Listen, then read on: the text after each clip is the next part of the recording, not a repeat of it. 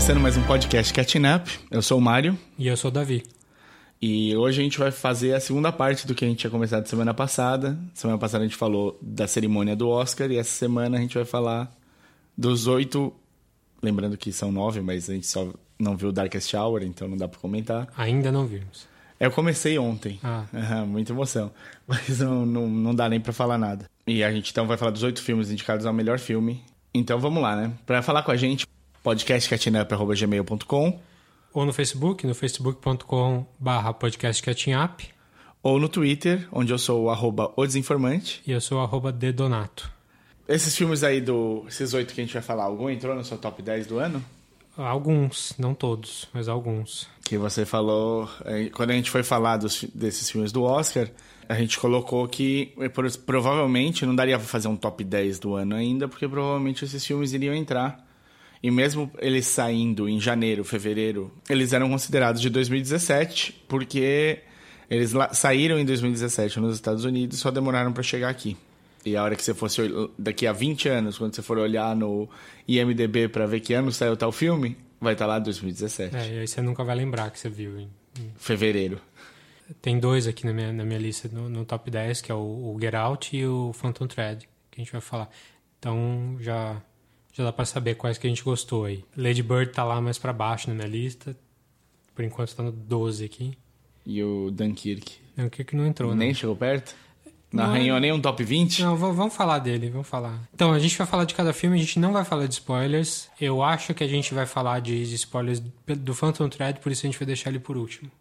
Então, se você por acaso não viu Phantom Thread, vai ter musiquinha, vai ter aviso nosso, É, pode ouvir sem medo até a gente avisar. Tá bom? Vamos lá. Vamos começar com o, o Dunkirk mesmo? Já, já começando nele? Pode ser, já que ele não entrou no top 10, a É. gente fez até um, um, um, podcast sobre o Dunkirk, não foi? É, a gente, a gente falou dos filmes do Christopher Nolan e, e um pouquinho do Dunkirk, que a gente gostou ou não gostou. Então, só pra relembrar aí, também eu não, revi o filme desde então, pra, pra dizer. Eu não, não revi também, e vendo as cenas dele né, no Oscar, eu até fiquei empolgado pra rever. Lembrei de coisas que eu gostei bastante. É, eu- tô, tô planejando ver na menor tela possível, pro Christopher Nolan ter um ataque. Ele vai, vai morrer, vai Sei lá, ter um um- mini, um mini infarto em casa. Pegar um iPod Shuffle, assim, um iPod Shuffle não tem tela, mas um iPod mini e botar o filme ali. Contanto que seu fone seja 7.1, tá tudo bem.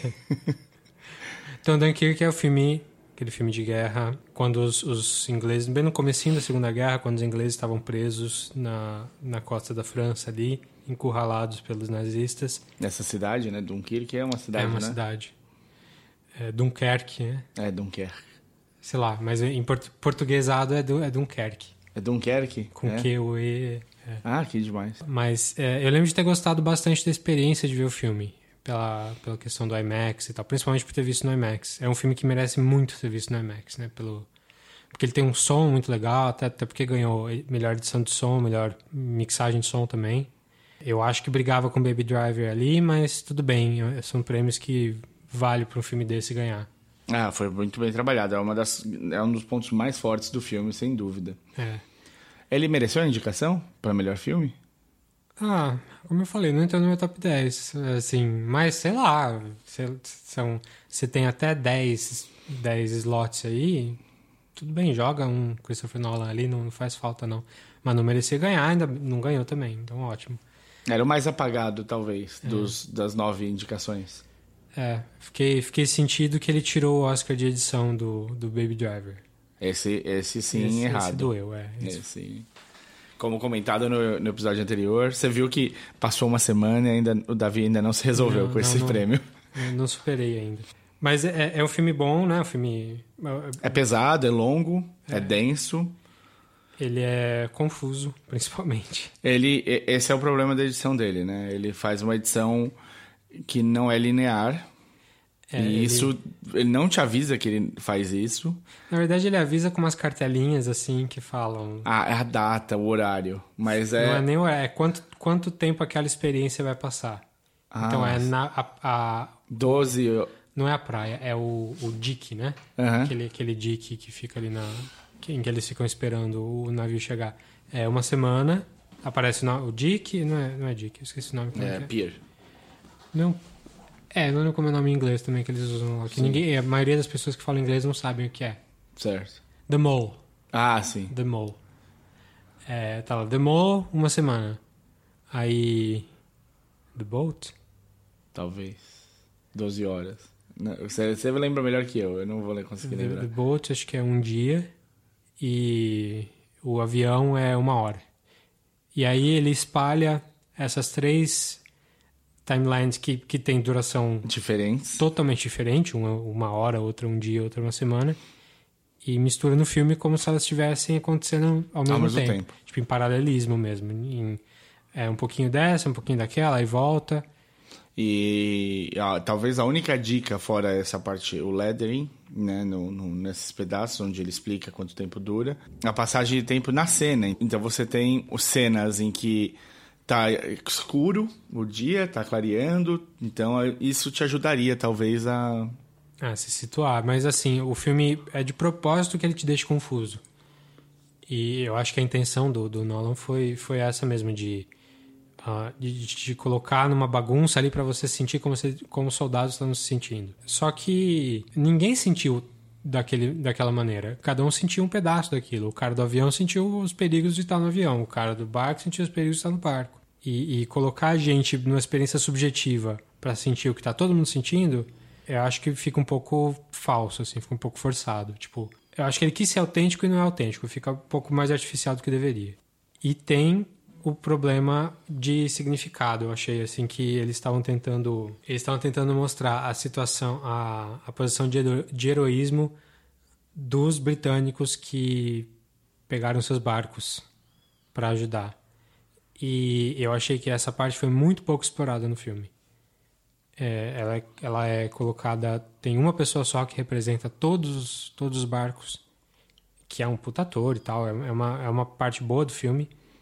Mas eu acho que no, no pano geral, essa história só é conhecida por conta da parte dos barcos. Sim. E ela tá muito pouco representada no filme.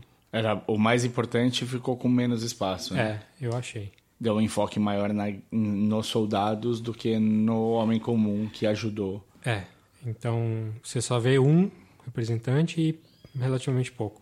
Mas assim, é, um é uma, uma experiência muito boa. Eu não sei como ela sobrevive no, no home video, pra, né? pra assistir em casa.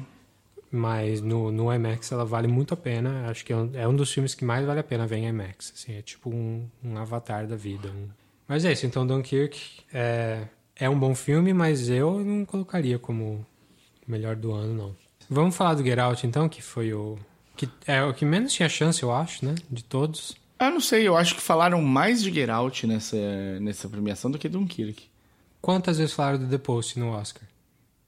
Bem Zero. pouco. Zero. O filme não levou nada, nenhum Oscar. E no Golden Globes eles falaram na abertura e também não levou nada, acho que ganhou, sei lá, não lembro de ter ganhado nada. Tinha a Meryl Streep. A Meryl Streep sempre chama, né? Um pouco. Ela tá lá, né? Ela tá lá, todo mundo faz a, pia- a piada com ela, faz a piada com o Spielberg, que também tá quase sempre lá. Mas no fim não levou E o nada. Tom Hanks, né, cara? O- que- Não, eu acho, o, o- a gente tá falando do Post, então, Então vamos, puxamos pro The Post. Tá a gente tá dando a uma gente- ordem de preferência, talvez. depois a gente volta pro Get Out. O, o The Post eu acho o filme com o maior elenco do mundo, assim, é, em termos de, de gente que tá, gente que é muito famoso e gente que tá ficando muito famoso. Então pensa um cara legal aí de, dos últimos anos, ele tá lá no filme. Acho que o único que não tá é o Brian Cranston, É verdade. pensando agora. Mas tá todo mundo muito bem. Sim, é um filme que, assim, a, a parte de atuação tá impecável. É, um- é um- é uma constante no Oscar desse ano, eu achei. As atuações foram todos todas ótimas e problemas mais com roteiro e, e direção. Mas o, o, o The Post tem, tem o Michael Stuhlbarg, que a gente já falou do... Eu, eu tô impressionado com ele. Tô impressionado. Eu tô impressionado com ele desde 2009, com o, o A Serious Man, que é um dos meus Sim, filmes sim, preferidos. tá no. Mas o, o, o meu. Bom, eu não vou entrar no Stuhlberg agora. Mas o cara veio... Boardwalk Empire, ele já fez um papel Sim. super diferentão. O cara todo ano faz alguma coisa muito boa. E esse ano ele tá em três, né? No Call Me By Your Name, né? no, no The Post e no Shape of Water. ah, é verdade. Ele é o. Faz um papel importante cientista. Então tem ele, mas não tem só ele. Tem, tem o, a que a gente fala sempre, a, a Carrie Coon, do Leftovers. É, Não vou ficar aqui numerando as pessoas do, do filme, mas é, é o elenco mais estrelado possível, assim, é. Mas parece que foi um filme feito um pouco nas às pressas, assim, a, o roteiro foi, foi feito rapidinho, foi uma uma roteirista iniciante, foi o primeiro roteiro dela. E o filme tem um recorte meio pequeno de uma história que é muito grande. É uma história, é uma história super importante. É, que abraça não só a parte do Washington Post, que é, que é falado no filme, então, só, só para ter uma, um primerzinho pro filme aí. O The Post, o The Post é, é a história de quando o Washington Post tinha que decidir se eles iam, apesar do, do, da justiça americana ter barrado a New York Times de publicar os Pentagon Papers, que foram, foram documentos vazados do, do Pentágono por um cara chamado Daniel Ellsberg, que a gente já falou aqui no podcast também, em que ele mostrava a, a, a atuação do governo americano no, na guerra do Vietnã e como eles já tinham perdido a esperança no Vietnã faz tempo, mas eles continuavam lá, em como eles estavam enganando a população, dizendo que valia a pena ainda continuar no Vietnã. É... Enquanto eles achavam, procuravam um jeito de sair sem perder a guerra, né? É, não, não tinha mais como sair sem perder a guerra. Eles estavam lá só por uma questão de imagem, porque eles estavam querendo passar para a próxima administração, basicamente. E não só o Nixon, que era o cara da época, mas o vinha de antes. Vinha de antes também. Então é, é o cara foi uma da, um dos maiores leaks da história e um dos mais importantes que e abriu precedente para o próximo, que é o maior, talvez, da história. É, abriu precedente para coisas modernas, tipo o Snowden agora. O... Sim, sim, sim, mas aqui quase em seguida teve outro, né? Ah, aí não foi, um, não foi um vazamento, você tá falando do Watergate? É. Aí não foi um vazamento, aí foi um escândalo mesmo. Né? É, não, mas alguém abriu a boca ali no. É, foi, acho que foi uma questão que a administração estava bem machucada também por causa disso. Sim. Né? E também teve o Washington Post envolvido nessa história. Mas enfim, a, a história, o The Post conta a história dessa, desses dois, três dias uh, do Washington Post decidindo se eles iam contra a decisão da justiça de publicar e ir publicar ou não. The New York Times was barred from publishing any more classified documents dealing with the Vietnam War. If you publish, we'll be at the Supreme Court next week. Meaning well, we could all go to prison. If the government wins, the Washington Post will cease to exist. If we don't hold them accountable, who will? can't hold them accountable if we don't have a newspaper. Nixon will muster the full power of the presidency, and if there's a way to destroy you, by God, he'll find it. Eu acho essa toda essa história super interessante porque eu me interesso por, por essa parte de, de política externa, espionagem e tal.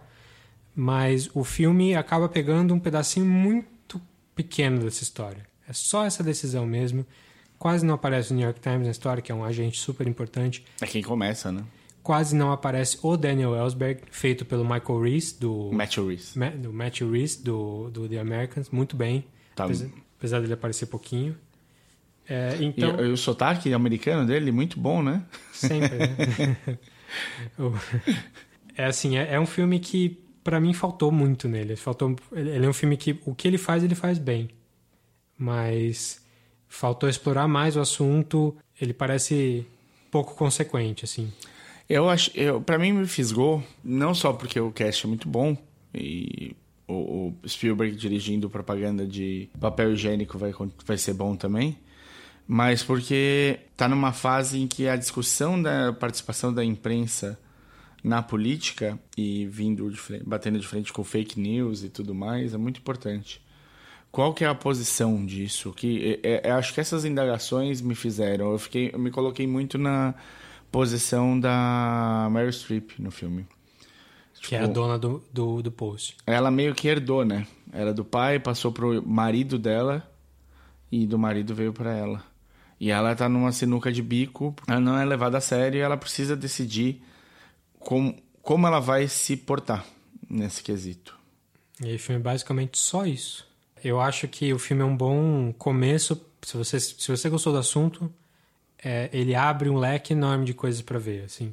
Uma das coisas que dá para ver, como o filme dá uma só um teaserzinho do que é o Watergate, já dá para ver o Todos os Homens do Presidente, o All the President's Men, que esse é um sim filmaço. é um filmaço, é um dos melhores filmes sobre jornalismo que já fizeram. Ganhou todos os Oscars aí na época com o Dustin Hoffman, com o Robert Redford. E é um, é, é um, é um dos grandes filmes da história. Assim. Então vale muito ver, se você não viu ainda, All the President's Man. Mas não só isso. Acho que dá muito para ver o, um documentário que eu revi agora, porque eu gostei tanto. Uh, que é uma entrevista com o, o McNamara, que é o personagem do filme. Legal. Importante. Que é um, um cara importantíssimo desde a Segunda Guerra. Foi um dos caras que articulou a bomba atômica. E ele foi secretário de Estado na época do Kennedy, na época do Vietnã todo. E é, é um dos grandes, uh, alguns dizem, um dos grandes criminosos de guerra do, da, do século XX. E o cara morreu super bem e, e com amigos em, no, nos anos 2000. Assim. Em 2003, ele fez esse, ele foi entrevistado pelo Errol Morris, que é um grande documentarista americano lá fazendo um dos filmes, um dos documentários assim mais interessantes que eu já vi, assim, porque é só entrevista com ele e, e imagens de, que, que, ilustram essa, essas coisas, mas o quanto ele foi, quanto ele foi importante, mas, mas durante a entrevista, quanto, quanto que ele é aberto, ele fala mesmo, ele tem alguns é, ele gostaria de ter feito algumas coisas diferentes. Ele fala abertamente dos problemas que, que, que aconteceram. É a fim da vida, né? Também ele tá reavaliando. É, ele... mas não parece que ele, tipo, tá necessariamente arrependido. Ele fala, é, as pessoas, muitas pessoas morreram pelas coisas que eu fiz. Mas o jeito que ele fala dá uma, uma atitude de tipo, é do jogo, sabe? Sim.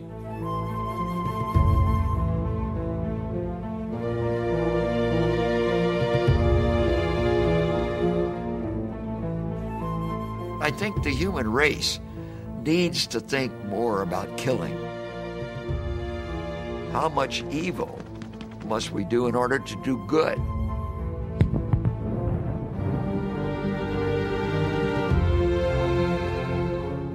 In that single night, we burned to death 100,000 Japanese civilians in Tokyo men, women, and children.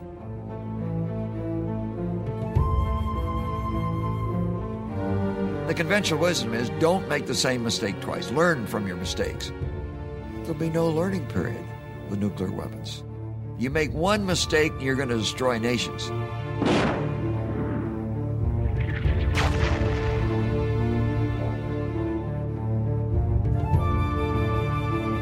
We saw Vietnam as an element of the Cold War, not what they saw it as a civil war. We were wrong.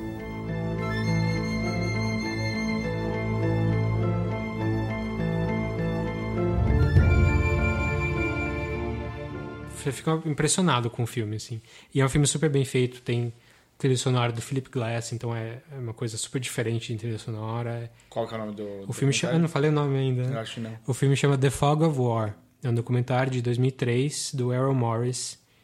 E é um filmaço, é um dos grandes filmes de, desse século aqui, do século XXI. Eu acho que talvez o The Post tenha isso. Ele te dá um gancho para você querer ver outras coisas. Sim. Eu saí, por exemplo, fui ver Spotlight. Que também tem uma ligação. Di direta, que eu não tinha a menor ideia. No, o personagem do Tom Hanks no filme, no The Post, é o pai do personagem do cara do Mad Men. O cara que faz o, o pai do, do Homem de Ferro. Isso. Pai do Tony Stark. Eu não lembro o nome dele também. Cara de cabelo branco. Ele mesmo. John Slattery. O Tom Hanks faz o pai e é, tá no Washington Post. Inclusive o nome, por isso que o nome ficou me batendo na minha cara o tempo todo. Ele é o Ben Bradley Jr. O Tom Hanks é Ben Bradley. É. Ele, é, é... ele, ele tá, o filho dele no Spotlight, ele é o, o editor-chefe do Boston, Boston Globe. Boston Globe. E o Spotlight é uma a ideia do Spotlight em si, da, da do, do caderno do Boston Globe é muito boa. Tem um grupo de repórteres livres para fazer pesquisa profunda de Sim de assunto. Eu acho o Spotlight um filme muito, muito melhor. Assim, é um filme que mereceu Oscar aquele ano lá. Então, se você se interessa por jornalismo, é, All the President's Men e Spotlight são bem maiores que o The Post, mas eles conversam entre si. Sim. E fica a dica do The Fog of War, Fog que eu vou War. tentar ver também. Mais uma dicasinha também, é, quando estava saindo o filme, um podcast, de, na verdade um programa de rádio chamado Fresh Air, que é um programa de entrevistas americano, da NPR lá, eles resgataram umas entrevistas com a, o Ben Bradley e a, a Kate Graham, que é a, a dona do, do Washington Post.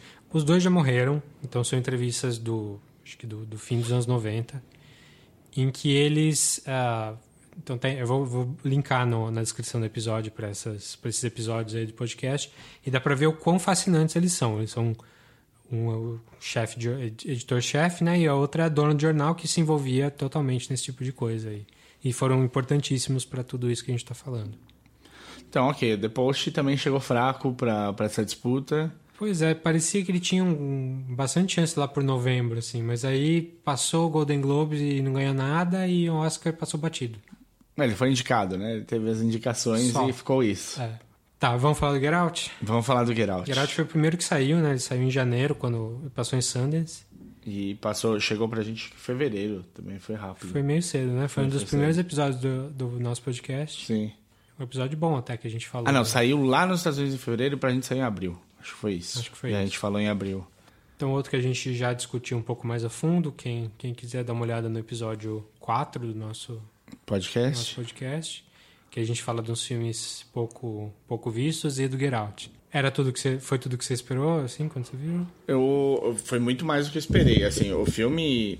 Eu gosto muito de Jordan Peele, acompanhei bastante do, do, da série dele com o Keegan Michael Key. E não esperava um filme de terror, achei muito legal quando ele falou que era isso que ele estava fazendo. Não é um filme de terror, é um filme tenso, é um é um filme de terror, não é um filme de monstro. É, nada, nada é, é, tudo um bem. É, eu, é, que eu, eu separo, separaria mais pra uma área de thriller, assim, é. do que terror per se. Eu, eu fiquei acostumado com terror com susto e. Hum. Não, não tem nada a ver, não precisa ter susto para ter terror, pelo contrário.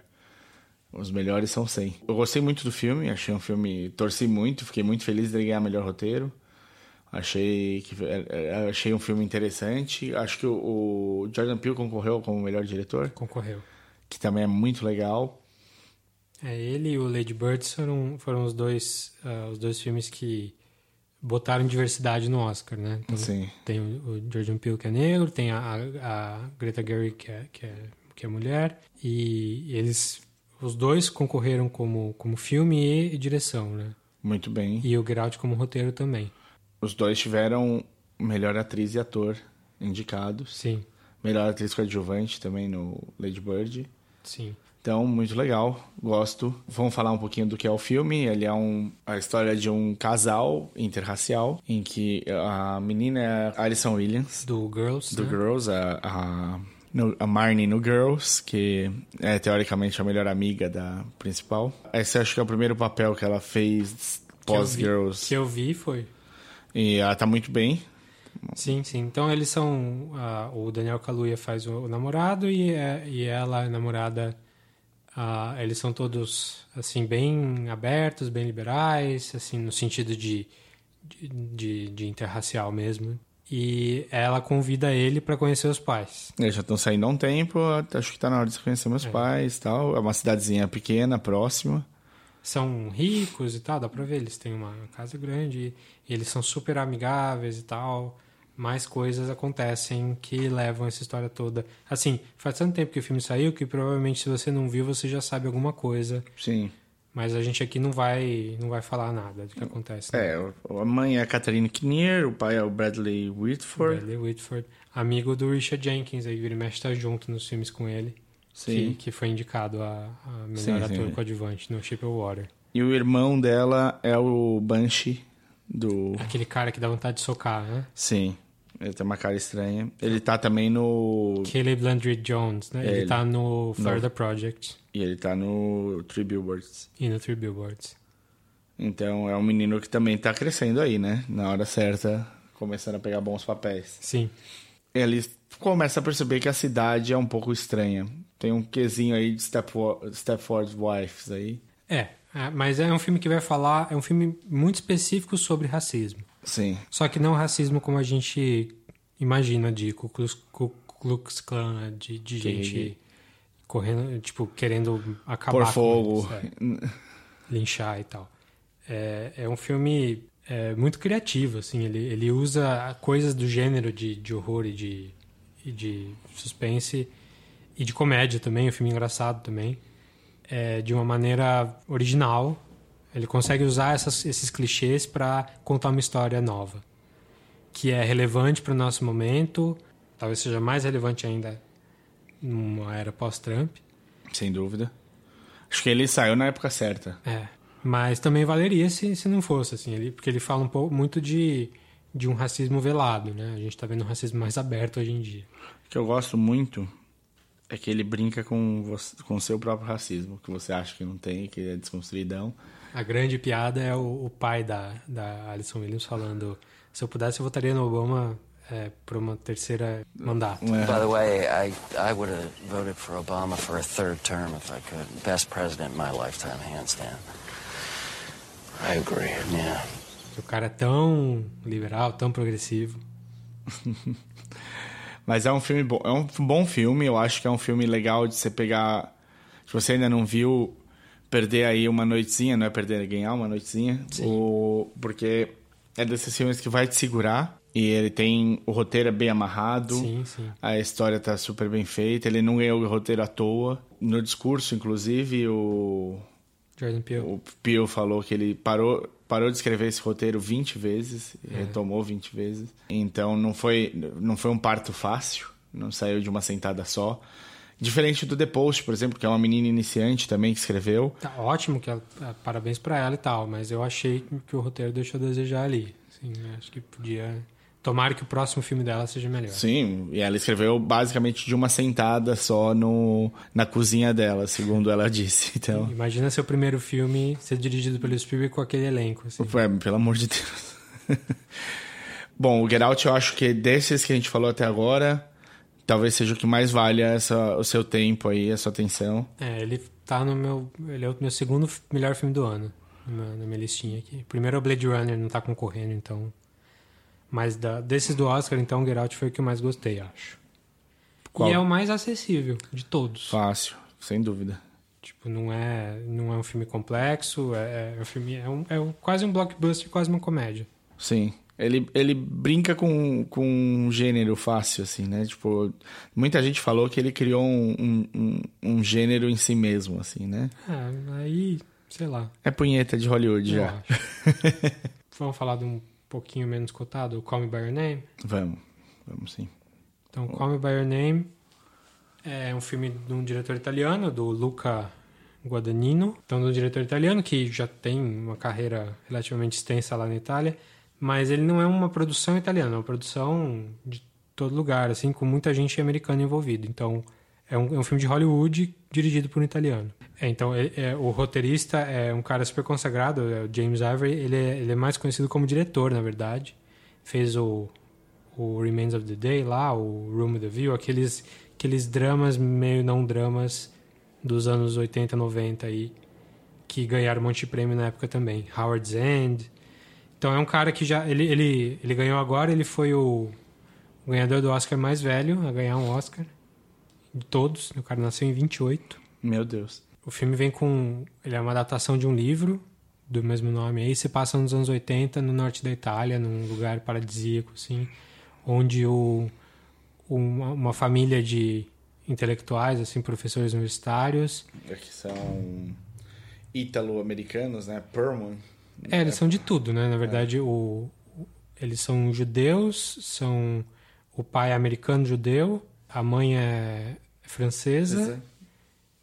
E eles moram na Itália, moraram em outros lugares também. É um pouco autobiográfico do, do autor do livro. O autor do livro nasceu, acho que no Egito, se não me engano. Também viveu em tudo quanto é lugar, assim. Mas é sobre... É um filme de coming of age, de, de um, um garoto de 16 anos. É, Tivemos dois, dois filmes Coming of Age, Sim. né? Concorrendo. Dois filmes coming of age que se passam não na época atual. Assim, são filmes... Não, são filmes quase autobiográficos. Então, o, Call Me By- Your Name se passa em 83 e o Lady Bird se passa em 2003. Então, os dois têm esse aspecto de nostalgia, de, de, de tentar mostrar um pouco da época. Só que a situação no Call, Call Me By Your Name não é, não é nada comum, assim. É uma coisa bem...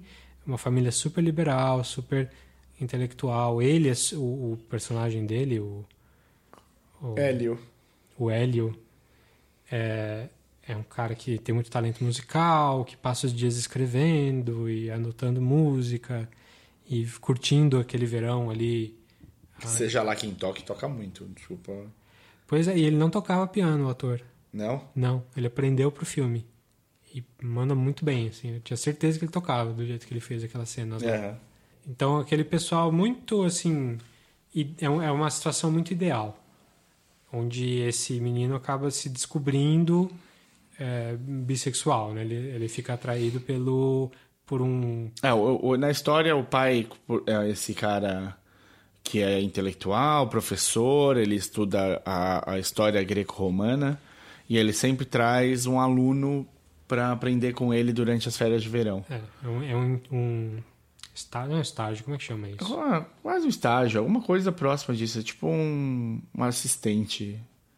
É, ele- eles vão... é, todo ano vêm e passam uns três meses ali de- do verão nessa, nessa casa de... Não é uma casa de praia porque é na montanha. Essa casa de campo deles. Sim. no norte da Itália e eles ficam ali estudando etimologia e arqueologia e todas as coisas que eles fazem. E nesse ano quem veio é o Oliver. É o Armie Hammer, que é um rapaz mais velho, bem 20 e poucos anos. 20 e poucos anos, 20 vários, né? Acho que o, no- o personagem tem tipo 24, mas o ator é, mais velho. É, é, não, a, a diferença entre eles é, é, é- é pequena no filme. Se eu não me engano, o, o Hélio tem 17 e o Oliver tem 24 ou 20. 24. é. Por aí. Na vida real, Na vida o Timothée real- Chalamet tem tipo 20, né? É, o, o Timothée Chalamet tem 22 e o... Armie Hammer, tem 32, acho. acho que 30. 30, talvez. É, ele é de 86. É, então, e é sobre o romance que romance é é sobre a história deles dois, assim. E o filme, assim, a gente nem tá falando de spoiler porque é meio é meio premissa do filme, é, é a, como ele a experiência que ele teve com esse amor de verão que ele, que ele que ele sentiu. E é um filme muito delicado, muito bem, muito sutil do jeito que ele mostra as coisas. É, é um filme que não tem antagonista, Não. Não, não tem vilão, não tem nada, ninguém ninguém tá erra- errado, ninguém tá As coisas são como elas são, é uma, um dia de descoberta. É bem feito, tem o, caminho todo da descoberta. Você, você de cara você já pressente isso Sim. no jeito que é contar a história, mas se te surpreende em alguns momentos, principalmente a Márcia, personagem da irmã do o, o Louis Garrel. Ah, aquela menina irmã do Louis Garrel? É, Sabia, chama. Esther Garrel. A Márcia é um personagem que eu achei interessante no começo, me, me fez questionar até um pouco se o caminho que parecia muito claro no começo era mesmo como ia sair. E, e foi, eu achei, achei bons personagens, mas eu achei assim. Isso eu acho que a gente pode, posso até fazer uma análise melhor no final, quando a gente estiver terminando, fazendo nossas considerações finais. Mas eu achei um, um, um filme bonito, mas não necessariamente um filme de Oscar, assim. Não é um filme muito profundo, assim. Ele, Não. ele é delicado, É. sutil e tal, mas ele não. Eu acho que ele até. ah, por- essa falta de essa falta de antagonismo no filme, eu acho que prejudica um pouquinho. Por um lado é bom que a gente quase nunca vê um filme assim, Sim. mas a questão da Márcia, por exemplo, é um problema pro filme, eu achei. Eu acho que a resolução- Não é bem resolvido. É, eu achei que ficou muito fácil pro Hélio. Sim, ela chega e I'm not your girl. E É, é tudo muito bom, muito bonito, muito nostálgico. O que é legal, assim, o filme é abertamente subjetivo. É é a visão do Hélio o tempo todo. Ele está em praticamente todas as cenas, se não todas. E, e é sempre a visão dele. Então, a visão que a gente tem do Oliver é sempre a visão dele. sim, Então, o cara é charmoso sempre. charmosíssimo o tempo todo. A, a gente não tem uma visão objetiva dele. Como o filme é só pela visão do Hélio, é, talvez é, explique essa história de desse não antagonismo, porque é a visão nostálgica da vida dele. Apesar de não ser uma autobiografia assim, no sentido estrito do termo, é um- é- a gente está vendo o, o filme pela, pela, pela visão dele, que é positiva o tempo todo. Sim. E eu acho interessante que a visão dele do pai dele é que o pai dele é o Joaquim Fênix. Você acha que o Michael Stuhlbarg parece... Nossa, tava igual, cara. Me desconcentrou muito durante o filme. Não tinha reparado, não. Falei, porra, eu- era isso que eu tava querendo falar do, do Stuhlbarg. Eu falei, caramba, meu. Ele tá muito parecido. A barba, tá no. O pedaço da barba branca dele é no mesmo lugar que o do Fênix. Eu falei, caralho. É, e o Michael Stuhlbarg é a melhor coisa do filme, eu acho. De longe. Ele tem um monólogo famoso aí, no, que, que é mais pro fim do filme. A conversa dele com. É, que é sensacional, é, é, o, é o ideal que você espera. Mas, assim, o filme é um filme muito longo. Ele tem, tipo, 2 horas e 15. Ele podia ser resolvido com uma hora e quarenta, É. tranquilamente. Sim, eu acho que é o maior defeito do filme. Ele é muito longo e ele não é o Moonlight. Não. O Moonlight é um filme que é um filme que anda em assuntos parecidos, né? Ele, ele trata de assuntos parecidos, É, trata de mais assuntos, né? Porque É mais complexo. o contrário do, do, do men- o con- o contrário do menino privilegiado que ah, Tem uma família, Família compreensiva e intelectual. é o menino negro que nasceu no subúrbio de, de Miami e que a vida dele é, é ser traficante. E não é por isso necessariamente que o, que o Moonlight é melhor. Não é, é- é o, o Moonlight é muito mais poético. É incrível como Call Me by Your Name é um filme que é um filme que parece mais poético. O Moonlight é muito mais. Eu acho que é questão da direção mesmo. Ah, é um filme. O Moonlight é um filmaço mesmo. É uma das dos Oscars mais merecidos que eu já vi. Assim, é, acho que a gente não chegou a falar no podcast. Não, Moonlight do ainda, né? É um filmaço, se você não viu ainda, corre. É, é bonito, é sensível. É bem mais curto, ele tem tipo uma hora e cinquenta, eu acho. Ele tem tipo meia hora menos que o Call Me By Your Name. Se- pode até ser que a rodagem seja a mesma, mas a sensação é de uma meia hora menos. Sim, sim. Ele é um filme redondinho. E o Call Me By Your Name, ele Arrasta. arrasta. No final arrasta bastante, não precisava. Mas é assim, é um filme bonito. Eu bom, eu não vou entrar ainda agora. Como eu consegui esperar pra falar da barba do Stuhlbarg dele ficar parecendo o Joaquim Phoenix, eu consigo esperar pra falar disso daí. Tá. Só, deixa eu só recomendar, recomendar um filme parecido com Call Me By Your Name, em vários aspectos, que é um filme brasileiro, do Heitor Dália. De, que o Heitor Dália é o cara do Cheiro do Ralo, um diretor muito bom aí. É, Nina, ele fez também. Nina. E em 2009 ele fez um filme chamado A Deriva, que é uma história bem parecida, no sentido de que é um coming of age também, é sobre uma menina, feita por uma atriz que estava começando, que é a a Laura Neiva, não é Laura Neiva o nome dela, não. É, a Laura Neiva, isso mesmo. Primeiro papel dela, com o Vincent Cassel, falando português. Sim. E é um filme que... A Camille Bell também. Camille Bell também, que, que é brasileira, é meio brasileira, mas brasileira americana, né? é. que se passa num, também numas férias de verão, numa casa de praia, em Búzios, eu acho. É, e também é essa menina se descobrindo sexualmente e, e o lugar dela no mundo. Também é um filme super poético, super bonito. É um filmaço que muito pouca gente viu, eu acho. Então é A Deriva, do Heitor Dália. Não sei como se acha hoje em dia, eu, lembro de ter visto no cinema.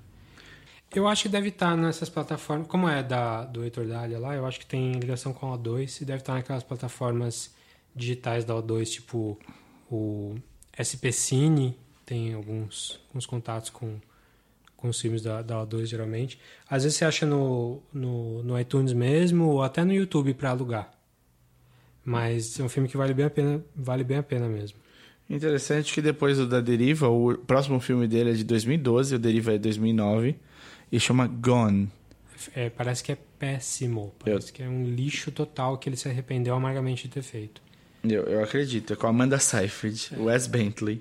Foi um filme de estúdio, eu não vi. Eu queria ver na época, mas aí eu vi que era tão, tão mal falado que eu desisti. Certo. Mas enfim, Call By Your Name é um bom filme, mas não tinha a menor chance aí de... Eu acho que assim, ele é um bom filme que já foi feito. Ele não é um filme que é super criativo, ele não tem nada. Não tem. O original dele não é original ao ponto de. Não sei. Bonito, é um filme bonito. Tá, É um tenho fi- só mais uma coisa pra falar desse filme. Não é um pêssego. é um damasco. É damasco. Aquilo é um damasco cru. É damasco não seco. a Não existe Damasco não seco, ele nasce seco. Eles falam no filme sobre Damasco, tem uma árvore de Damasco, é o Damasco que ele pega, não é um pêssego, mas, mas ele é rosinha. é um Damasco. Parece um pêssego, mas é um Damasco. É maior que um pêssego. Enfim, Call Your Name já foi. Vamos lá falar do... Vamos continuar no tema uh, Caminho of Age, então. Vamos falar do Lady Bird. Lady Bird, também acho justo. Porque era outro que, assim. Chegou. Quando chegando perto, chegou no Golden Globe. Ganhou um monte é, de coisa. Pós Golden Globe, ele era o, quase um. um- Quase a certeza pro Oscar, assim. Eu acho que, eu já falei no outro episódio, mas eu acho que pra cerimônia geral ser mais harmoniosa, que não é o papel da cerimônia também, foda-se. Eu acho que Lady Bird ganhar deveria, é, teria deixado os ânimos melhores, assim. Acho que Lady Bird devia ter ganhado o melhor filme. Se o Del Toro ganhou o melhor diretor. Ou vice-versa. Entendi. A Greta ganhar diretor e o Shape of Water filme. Mas você achou tudo isso, Lady Bird? Eu achei muito bom, eu não achei ótimo, excelente, não. É no nível do Bear Your Name, assim, em termos de, de qualidade. Ah, é, como, como filme, sem, o, esqueci, não falei, o Call, Call Me By Name é um filme muito bom, muito bem feito, super bem trabalhado. Lady Bird eu achei muito bom, mas eu acho menos plástico do que Call Me By Name. É, Não, eu em- acho que ele é mais bem dirigido. Mas em, bele... em fotografia e tal, em- Não, é, o Call Me é muito melhor, eu acho. é, também é o setting, né? Sim, Tipo, é, sim. É muito mais fácil fazer isso no norte da Itália. Sim, qualquer coisa no norte da Itália vai ficar bonito. Vale também destacar que o que eu gostei bastante, e, e para mim no- eu vi sem legenda. O Call Me By Your Name passa de inglês para italiano para francês sem te pedir desculpa, assim. Sim. Você viu até nessas horas sem legenda também? Sem legenda nenhuma. Foi muito legal. É legal. Você, consegue encarar o. Ah, não. Os três? do- no, no, no começo eu tomei, eu tomei um susto, mas ficou- Sorte que eles não emendaram o hebraico ali no meio. aí eu parava. É, eu, eu partia do princípio, ah, tudo bem, você não vai entender, mas depois faz sentido e tá tudo certo. Sim. O Lady Bird já é um pouco mais contemporâneo, né? Dois- mas ainda é, é no passado, em 2003. E, é, assim, dá pra ver que a, a Greta Gerwig lá é praticamente uma cidade um pouco mais nova, né? Então é o fim do colegial em 2003, 2002, 2003. É, eu já tava. Eu já estava na faculdade também, mas enfim, é, é uma adolescência muito próxima da nossa. Sim, ela é de 83, eu sou de 81, Eu sou de 82. então é bem perto. É, e não é exatamente a história da vida dela, mas tem lições que ela aprendeu na vida dela, coisas que ela, que ela quis colocar Que ali. ela passou também um pouco e tal. É. Ela é de Sacramento, né? Ela é de Sacramento, é, é, o filme se passa em Sacramento, e é sobre a menina revoltadinha, adolescente, que quer sair dali, acha que mora numa cidade caipira, apesar de ser capital da Califórnia. Que ninguém sabe, né? Quê? É, porque também é uma cidade que não é pequena, mas não é um grande centro cultural. né? Não é Los Angeles, Porque não. tá muito perto de, de, de São Francisco. Sim, ali, tá perto todo mundo vai para fica em São Francisco e região e não fica em Sacramento. Mas então para ela parece uma coisa. Todo adolescente acha que onde onde mora é menor do que o mundo. Eu sou eu sofri muito em Araraquara porque era verdade. Araraquara é uma porcaria. Então eu queria vir para sempre quis vir- sair de lá, vir para São Paulo. Ela quer ir para Nova York. Ela não quer nem ir para Los Angeles, nem para nem para São Francisco.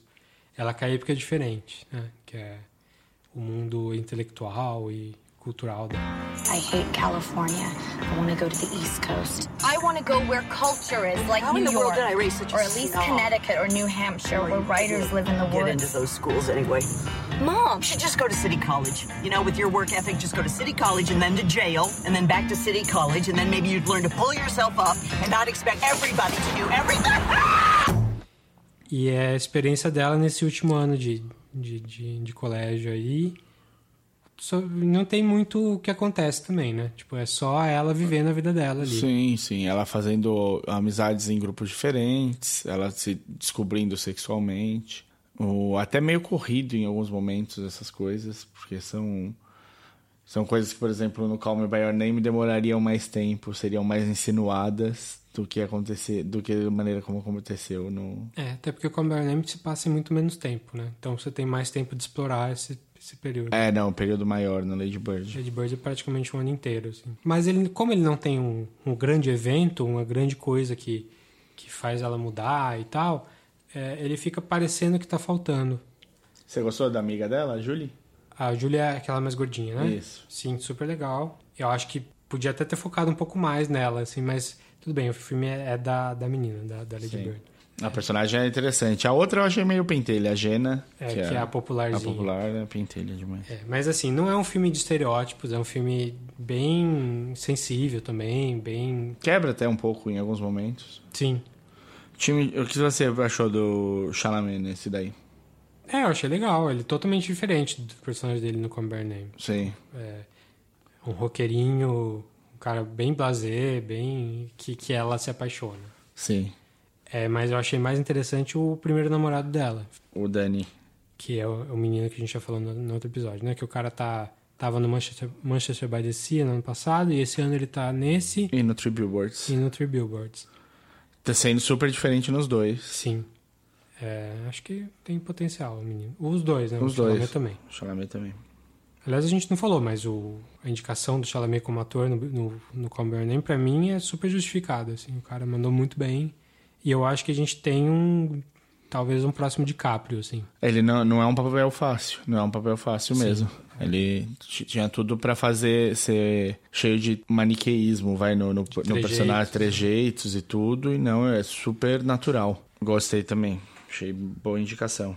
Mas no, no Lady Bird, o que eu achei, apesar do filme ser super sensível e tal, eu achei que o ponto de vista do filme é um pouco amigo demais dela, da, da Lady Bird. Certo. Eu acho que ela é uma adolescente pentelha e que o filme não explora.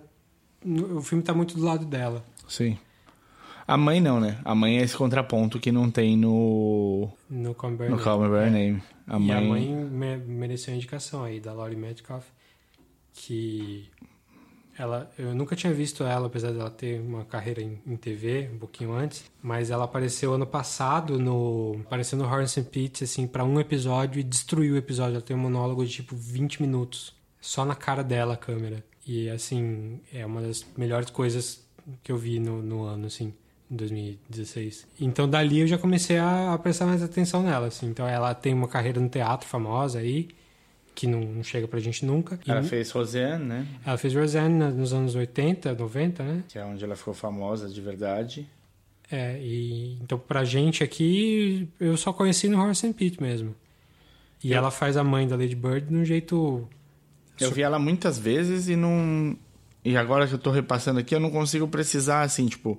Ela tava no JFK, ela tá, fez Desperate Housewives, provavelmente eu ainda tava assistindo nessa época que ela apareceu. Ela fez umas séries bem ruinzinhas que eu assisti todas, porque, né? sou campeão. que tava nisso. lá, né? Sim. Ela faz a, a voz da mãe do Andy no, nos Toy Story todos. Ah, é verdade. pois é, então já conheço ela daí. Sim. Ela é a mãe do Sheldon. É daí que eu lembro dela. Do Sheldon? Do Sheldon no Putz. Big Bang Theory. É, tem que pagar as contas, né? Tem gente pagar as contas. Teatro não paga conta. É. Não enche barriga. Enfim, ela, como, como mãe da Lady Bird, ela faz. Ela, ela até traz esse contraponto mesmo que você falou de, de, de criticar a menina, que é exatamente o que uma mãe naquela situação faria, porque a Lady Bird é. Primeiro que ela quer ser chamada de Lady Bird, já começa por aí. Isso já começa errado. Não, meu nome. Não, ela descobriu que é, o nome que os pais dão não, não deve ser o que vai rotular você para sempre, então ela, ela tem que escolher o nome. O no- É o nome que eu me dei. O nome que eu me dei. Lady Bird, is that your given name? Yeah. Why is it in quotes? I gave it to myself. It's given to me by me. Então, ah, né? É, então o filme ele critica muito pouco, ele critica um pouquinho, mas, mas eu achei que vendo com, com minha cabeça de 35 anos, eu tenho menos paciência para isso. Entendi. Que talvez se eu fosse adolescente hoje eu ia achar mais, mais bonitinho. É, não, eu, eu, a menina é meio pentelha, em alguns momentos mesmo. Eu achei a mãe muito bem. Eu acho que a cena do aeroporto com a mãe é muito boa. E- O pai também tá excelente. E o pai é excelente, era isso que eu ia falar. O pai O pai é o é um Tracy personagem Letts, que, super. que também tá no The Post e que é o marido da Carrie Coon Ele é marido da Carrie Coon? É. Na vida real? na vida real. Rapaz. Ele é escritor, né? Ele, é- ele é autor de, de roteirista de teatro, né? Ele fez as peças que o William Friedkin transformou em, no, no Bug e no Killer Joe. As duas peças que o William Friedkin fez filmes com o Matthew McConaughey e o Michael Shannon. Certo. Que são, são tipo, é um cara... é, ele faz umas coisas bem é, controversas, assim. Os dois filmes são bem... Se você vê, você, você quase passa mal, assim. Killer Joe e o. Bug. Bug com o Michael Shannon e a Ashley Judd. Eu não gostei de nenhum dos dois, pra falar a verdade. Mas É, Ele também fez o August Osage County. algo o... sobre de Count que concorreu ao Oscar também, né? Concorreu ao Oscar. Com a Meryl Streep. Com a Meryl Streep. Que Mas a, esse a parece- Meryl Streep também concorreu ao Oscar pelo, pelo papel. Sim. Esse parece que ele não gostou muito do, da adaptação. E ele fez uma peça que chama Superior Donuts, que virou uma série de TV. É. E ele tá agora de 2017. E ele tá acreditado como baseado na peça dele. É, então o Tracy Letts fazendo o pai da, da, da Lady Bird eu achei excelente também, porque Tá excelente, não é? também não, não é antagonismo, não é nada é, é diferente da mãe. Ao que- contrário, ele, ele empresta um calor para pro papel ali, É. que é muito bom, assim. Você consegue... Você fala, puta, cara, eu entendo o que esse cara tá, tá passando. Sim. consigo... É bem humano mesmo. Tem, tem algumas situações no filme que a gente não vai falar aqui que, que dá uma dor no coração, assim, com o personagem dele. Foi quem eu mais gostei de ver no filme. Sim. E assim, o filme tem. A a Lady Bird tem um arco no filme em que ela, ela muda algumas coisas. E acho que é a- a- o propósito do filme, é, é mostrar ela crescendo. Mas eu acho que faltou um pouquinho mais de crítica. Talvez crítica demais iria deixar ela. ah, iria ser muito cínico. Mas eu acho que precisava ter um equilíbrio. Precisava ter um pouquinho mais de crítica, só, só não ir muito longe. Entendi. Tipo, ela, ela ouvindo Dave Matthews ali, quando ela tá na fossa, é, é um momento muito real, assim, um momento que, que você imagina que alguém naquela época faria daquele jeito. Não tô me colocando aqui o meu nome no lugar, porque acho que não, não aconteceu comigo, mas podia ter acontecido. Acho que essas fossas tava, tava acontecendo comigo um pouquinho antes do que com ela. Não tava ouvindo Dave Matthews na época. Não tinha, não tinha muito DMB aqui, né? Não, Dave Matthews chegou aqui depois, né? chegou tipo. Eu fui ouvir em 2004, eu acho. É mesmo? Eu, eu comecei acho que em 97, É, 8. foi, foi quando saiu, né? É, porque eu, eu- um amigo meu viajou pra fora e voltou com um CDzinho que chamava Buzz Bean MTV, que eram as bandas que eles achavam que iam estourar. Hum. Aí tinha. Era tipo 96 ou 95 esse CD. Aí era Bush, Cranberries, Dave Matthews. No- Eu tava velho já, né? O Cranberries já tinha dois álbuns nessa época aí. Não, era Zombie, era 95 esse CD, 95. 93 zombie. É? Não, mas no CDzinho tava Zombie com.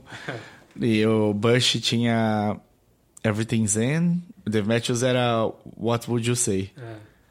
Dave Matthews, acho que o primeiro álbum é 94. É, é. Under the Table and Dreaming. Tô me, me denunciando aqui. Bom, Eu, eu já, já vesti a camisa. Então vamos lá.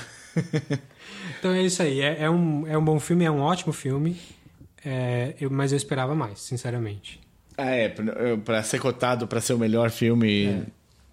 Complicado. Lady Bird é isso aí. Three Billboards. Three Billboards.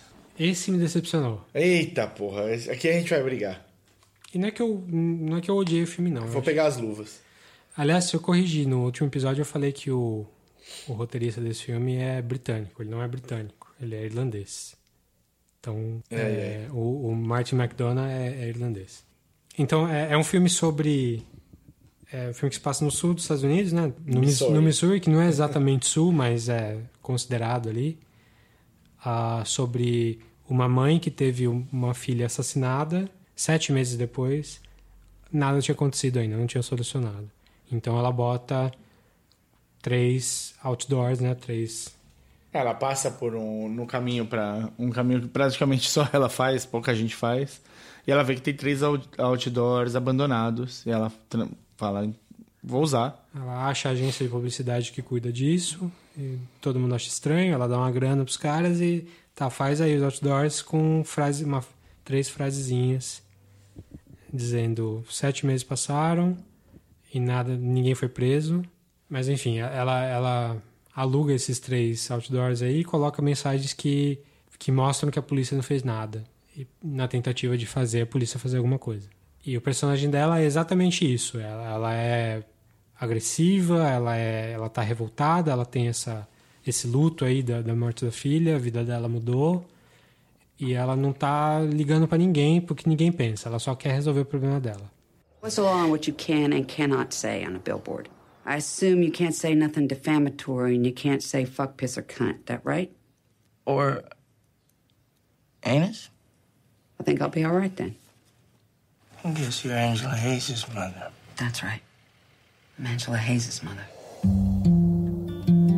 So, Mildred Hayes, why did you put up these billboards? My daughter Angela was murdered seven months ago. It seems to me the police department is too busy torturing black folks to solve actual crime. E nisso ela envolve a cidadezinha toda pra tentar fazer ela mudar de ideia, as pessoas contra ela.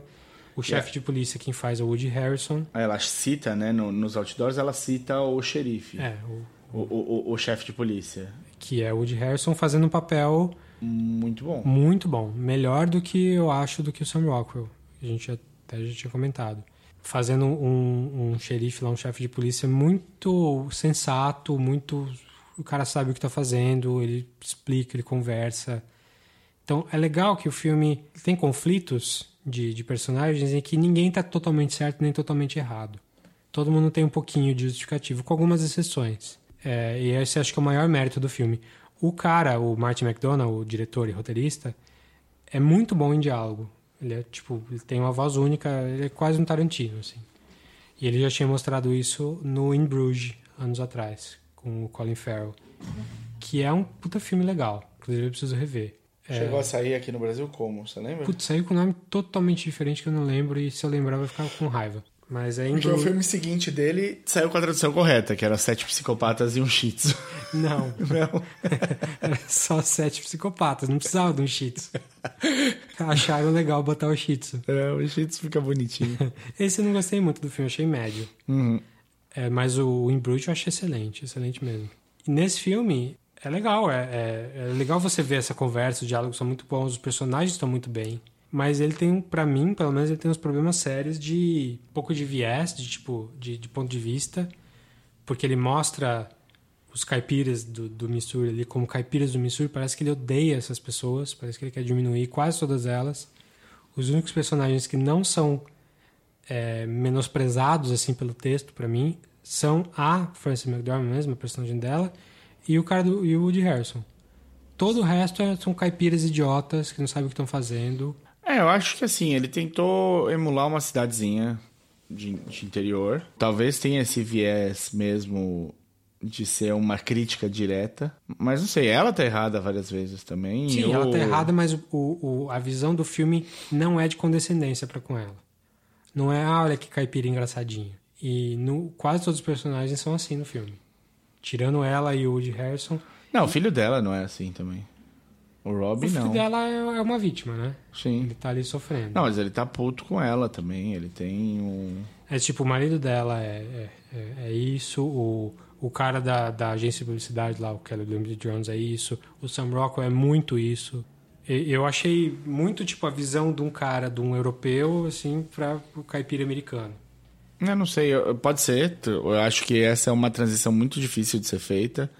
Quer dizer, eu não me arriscaria de prima. Se eu fosse fazer isso daí no lugar dele, eu não sei se ele fez isso, mas eu talvez tivesse morado um tempo no sul hum. dos Estados Unidos, numa cidade pequena, para me aclimatar, para sentir, para ver como é que são as conversas mesmo, para ver como é que é. Tudo bem, ele, eu, entendo que você tá até onde você tá indo, mas eu não senti tanta essa condescendência. Não senti tanta condescendência como se fosse é, é engraçado, eu, eu, eu, senti isso muito na, no, meu, no jeito que eu vi esses filmes do Oscar e do jeito que você viu. Você, você prestou atenção num macro, enquanto eu me prendi muito mais nos personagens. Uhum. Então eu não, eu não fui atrás da grande crítica que o cara estava fazendo. Eu fui assim, olha, esse personagem é cabível, esse personagem é cabível, isso aqui poderia ser. Eu acho a mãe do Sam Rockwell escrotíssima, não precisava ser desse jeito. Eu acho, aí eu acho que ele forçou uma barra até para tentar explicar como é que era, para explicar o personagem do Sam Rockwell, que eu acho, tipo. É, para mim o maior problema do filme é esse. A gente acho que não dá para falar muito porque envolve spoilers, mas eu acho o filme morre no Sam Rockwell, assim, não, não no ator, mas no, no que fazem com o personagem dele. A progressão do personagem é bruscamente interrompida e começa em outro ponto, né? É, ele parece que estava faltando uns 15 minutos ali de desenvolvimento dele antes para poder fazer o que acontece com ele depois. Sim, sim. É, fica todo o desenvolvimento é fixado em uma cena só em uma cena de segundos. Segundos, curta, uma cena curta. Enfim, é, até tenho muito para falar em, questões de spoiler nesse filme, mas acho que não, não, vale a pena aqui agora. A questão é, eu acho que ele é, ele estraga o filme por causa disso. Por causa disso, porque ele ele tá indo para algum lugar e de repente você faz ele virar o contrário e, e, e assim o filme continua tratando um racista como um racista. Tudo bem. Não é que eu acho que eles querem fazer passar um pano é, eles não querem passar um pano para um racista. Só que eles não desenvolvem o racista para é. que, para que vale a pena o que acontece com ele no final. E assim, eu não acho que redime. é, tô falando aqui, não é spoiler, não acho que seja um spoiler, assim, mas é, muita gente interpretou a- a- o final do filme como a redenção do racista. Eu não achei que foi. Eu acho que é um filme sobre pessoas erradas o tempo todo. Eu, eu acho que o fim do filme não é isso. Não pode, nunca pode ser. É o contrário. Tá errado, mas tá bom. É. Mas enfim, eu acho que esse foi um problema mesmo do filme, me incomodou. Eu acho que o filme perdeu muito ponto nesse sentido, que algumas coisas que acontecem não, ah, não fazem sentido daquela maneira e estragam o filme. Ele é um filme que é, tem atuações super legais, tem diálogo muito, muito ágil, muito interessante, mas eu acho que ele não explora os os temas que ele propõe. Ele, ele, ele fala muito por cima da- da- das coisas que ele quer falar e ele cria um. ah, Parece que as pessoas não estão agindo conforme elas mesmas. Parece que elas estão agindo porque o filme diz que elas têm que fazer tal coisa. E eu acho que isso é a morte para um filme. Quando o personagem está fazendo a coisa só porque o roteiro diz que está fazendo, acabou, morreu. E eu acho que esse filme tem muito disso. E aí, é, se esse filme tivesse ganhado o roteiro, desligar a TV. eu acho que o problema é ro- roteiro mesmo, não é nada, nada do resto. Mas aí eu vou, eu vou fazer uma, uma- um posicionamento e tô pronto pra ouvir você me xingar. Dos filmes que a gente falou até agora, esse é o que eu acho que tem mais cara de Oscar. Sim, porque ele é ousado, né? Tem a, a Frances McDormand é ousada, ela faz coisas diferentes. Tem um elenco que tá ali jogando fora do estereótipo deles, né?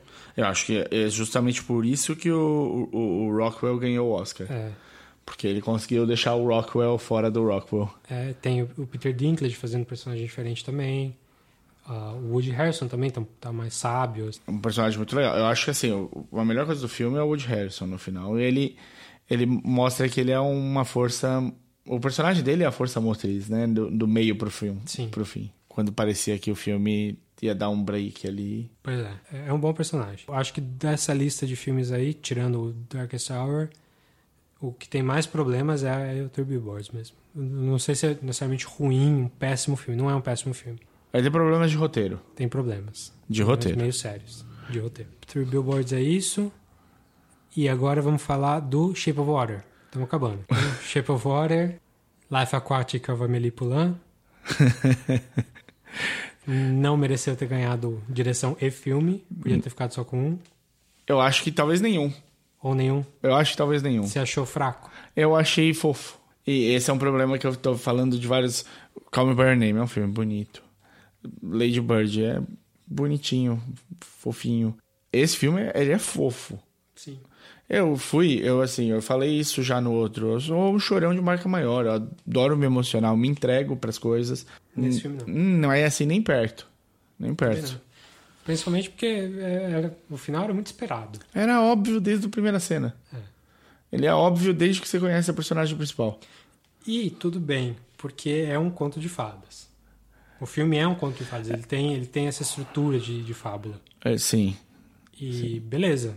É, Ao mesmo tempo que ele é um para amantes de cinema que gostam dos cinemas antigos, dos filmes antigos e do Monstro Alagoas. monstro, de filmes com musical, com danças e Por isso que ganhou o Oscar, né? Que é aquela história do filme. A quando, punheta de Hollywood. quando o filme fala sobre filme, a chance de au- aumenta uma, um pontinho ali, pelo menos, de, de Oscar.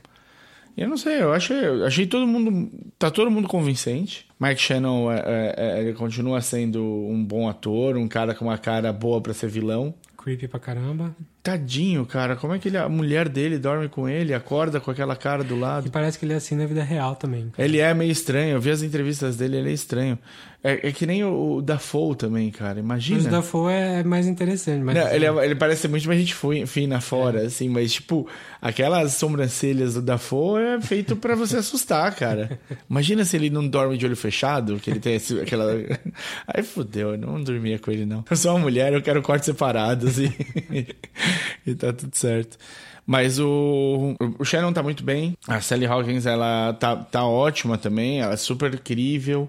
Ela faz. Ela, eu, Eu, acho, que ela mereceu a indicação de, de atriz. Ela tá muito bem. ela não é muda, é? Não. Então, para, tá ótimo, viu só?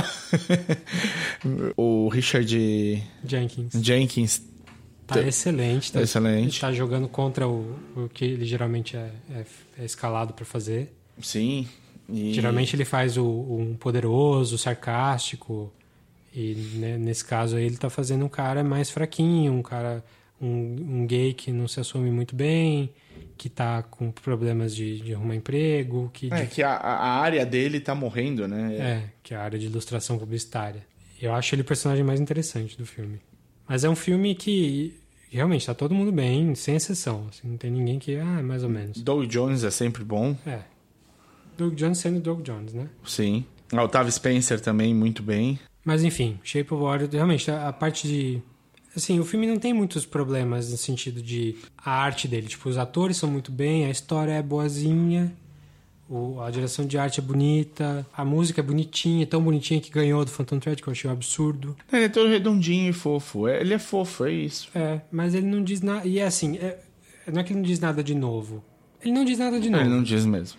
É, só que ele juntou um monte de tema que é mais progressista, então vai falar de racismo bastante, vai falar de, de discriminação contra a pessoa com deficiência, tipo ela que é muda, discriminação contra pessoas gays, tem isso também, tem o grande ah, o governo fazendo coisas contra o- as pessoas sem as pessoas saberem. Então tem um monte de coisa que é tipo as coisas ruins do mundo contra as pessoas fracas, contra os oprimidos, que foi uma, uma, uma combinação tão certinha assim que eu acho que é por isso que o filme E ele é super maniqueísta. sucesso.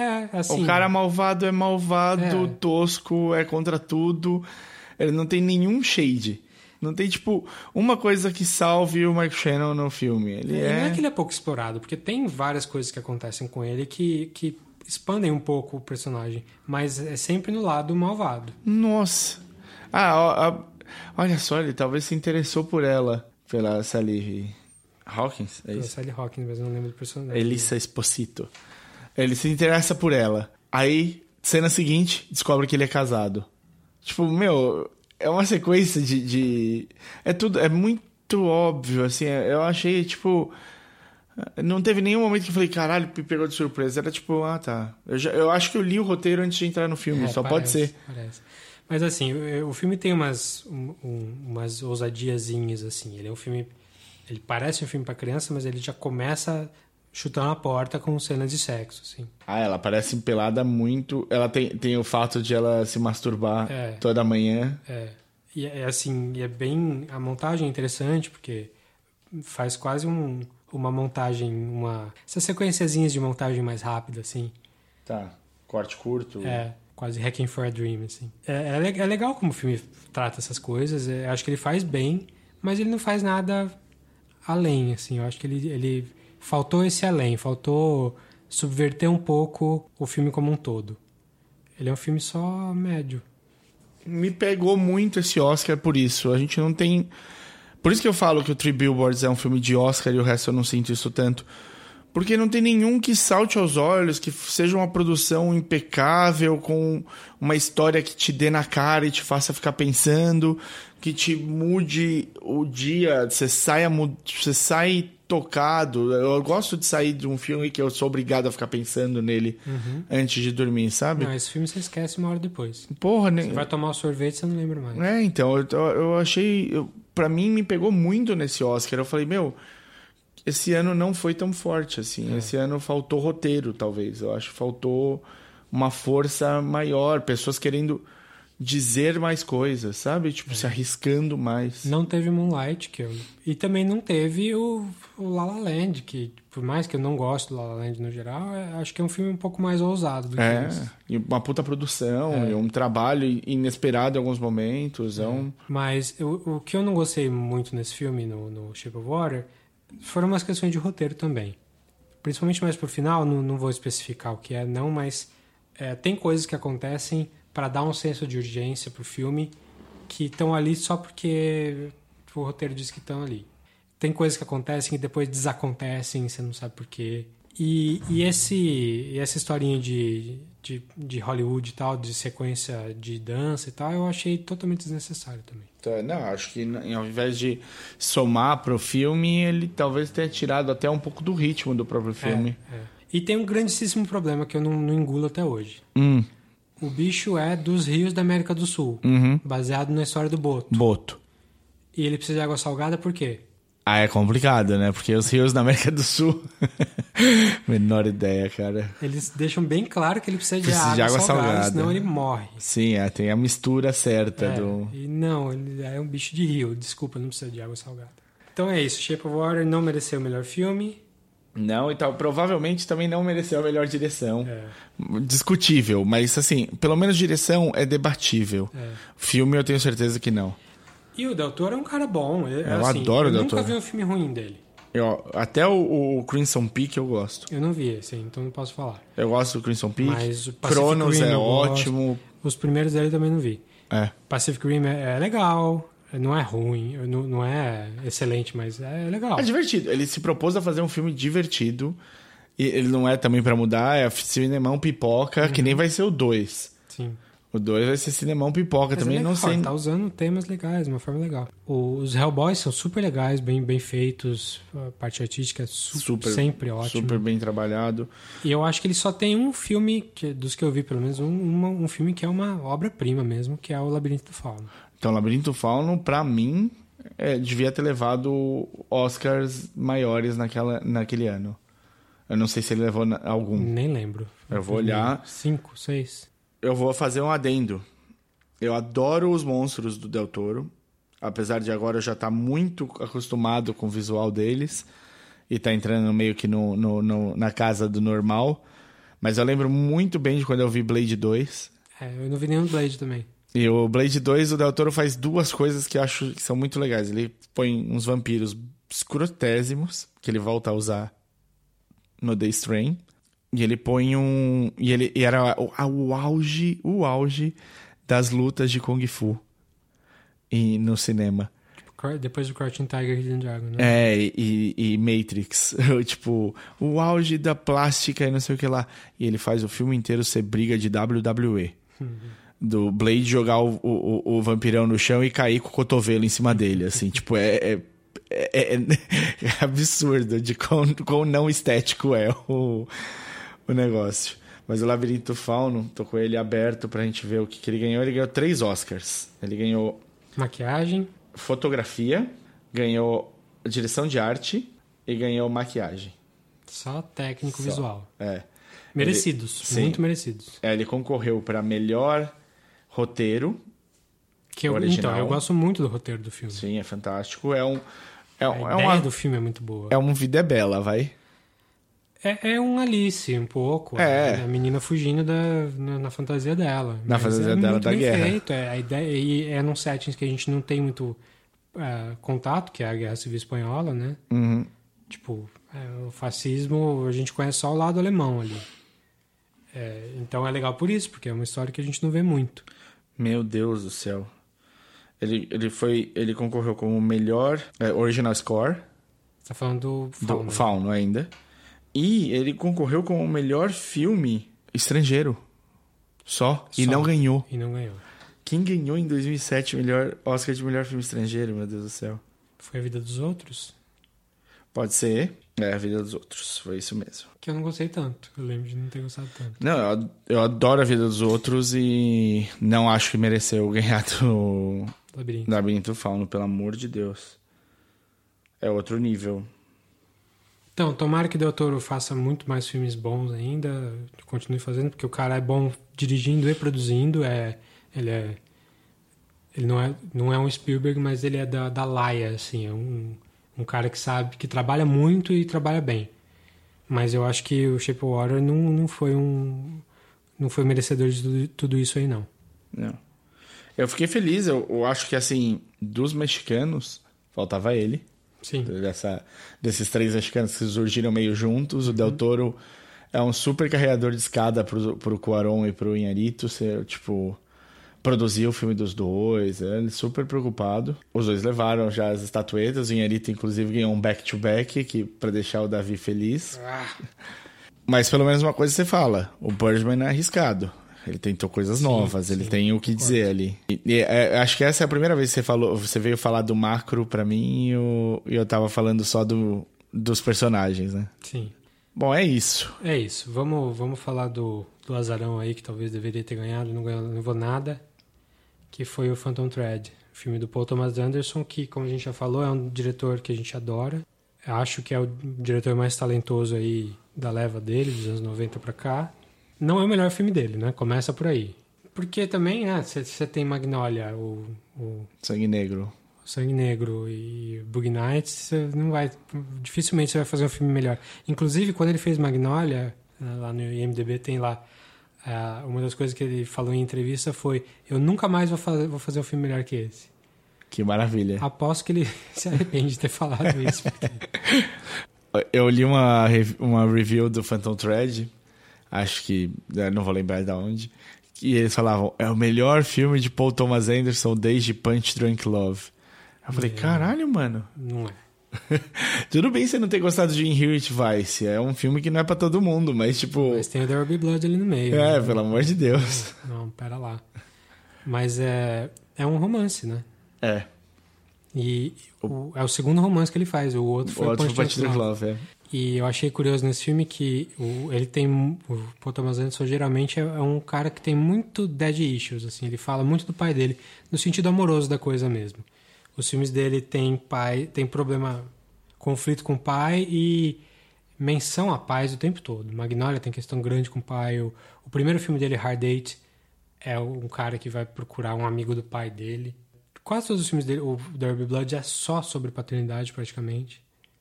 Só não, né? Mas tipo. É, é como lida. É. E no Phantom Thread, é, ele vai pra mommy issues, assim, ele vai pra questão da maternidade. O que é. Eu acho que se ele fez alguma coisa nesse sentido antes, foi no Punch Drunk Love, muito pouco. Você acha que é é um ano que a gente pode falar que tiveram mais mamichos com Phantom Thread e o Mother? Ah, né? Pode ser. Pois é, não tinha ligado no Mother, né? Mas é. é mas é curioso ele, ele, ele mudar assim de um para outro. Ele continua no- com problemas com, com a família, assim, mas é do lado materno, que eu nunca tinha visto antes. E ele já, já tinha filho antes tal, não tem nem por que dizer que mudou alguma coisa de agora. Ele tá com quatro, ele tem quatro filhos. Tem quatro filhos com a Maya Maya Rudolph. Rudolph, mano, rapaz. Eu, eu ainda tô torcendo pra ver. Quatro filhas. Filhas, é. Eu ainda tô torcendo pra ver um de, alguma coisa deles juntos. Ela não aparece no Inherent Vice em algum momento? Acho que ela aparece, mas é, não é o. Não é o foco. Não né? é o Com foco. certeza. Acho que nunca vai ser. Eu ia gostar de ver. Sim. Eu gosto dela. É, é um par, é um par inusitado, né? É, nossa. Tá, mas vamos lá. O, o ele é o- a segunda colaboração dele com o Daniel Day-Lewis, depois do, do Derby Derby Blood. Blood. O cara fazendo um papel num set muito diferente, ao invés de fazer um prospector de petróleo nos 1890, ele vai fazer um estilista super ah, sofisticado na Londres dos anos 50. Ah, e dá pra ver mesmo que o delivery dele é bem diferente. O- ele não é bruto daquele jeito, tal, como o cara do o Daniel Plainville. Não, ao contrário. Ao contrário. Eles são. O, o Plainview talvez seja o, o Daniel Day-Lewis mais próximo do Butcher, do Gangue É. de Nova York. Sim, ele, ele é. O, o Daniel Plainville é o mal, ele é o mal encarnado, assim. E, e, assim, o mal humano, que ele é um personagem super complexo, mas ele é um. Ele é mal. No Phantom Thread, não, ele é perverso, é diferente. É. Ele, ele também é um personagem super difícil, super. Como é o nome dele no, no, no negócio? É, Ray, Reynolds, Reynolds. Woodcock. Woodcock. Que foi uma brincadeira que o Daniel Day-Lewis sugeriu e falou: será que a gente consegue fazer um filme com esse nome? Tipo, Porque eles, eles escreveram um filme. Eles não escreveram juntos, mas ele. O Paul Thomas Anderson recebeu bastante input do Daniel Day-Lewis. É, ele, ele foi atrás do muso dele. É. Eles começaram o projeto juntos e eles trocaram bastante figurinha antes do roteiro começar a sair. Então foi pensado totalmente para ele o filme. É, e é, é um, é um filme que, que também é pers- um personagem super difícil, como era o Plainview lá no Derby Blood. Mas difícil de um jeito diferente. É, ele ainda é uma péssima pessoa, mas é, ele é péssimo em outros aspectos, assim. Então ele vai falar sobre ele procurando a musa dele, que é essa atriz que nunca tinha aparecido num filme grande. Mas ela acompanha muito, muito bem o ritmo do Daniel Day-Lewis. Sim, ela é um adversário à altura, A né? altura. Então ela faz a, a musa dele em que, que ele usa até certo ponto. E, e aí coisas. Enfim, a relação deles é, é o tema do filme é a relação deles. É, o que dá pra falar antes de falar de spoiler. Que é um filme.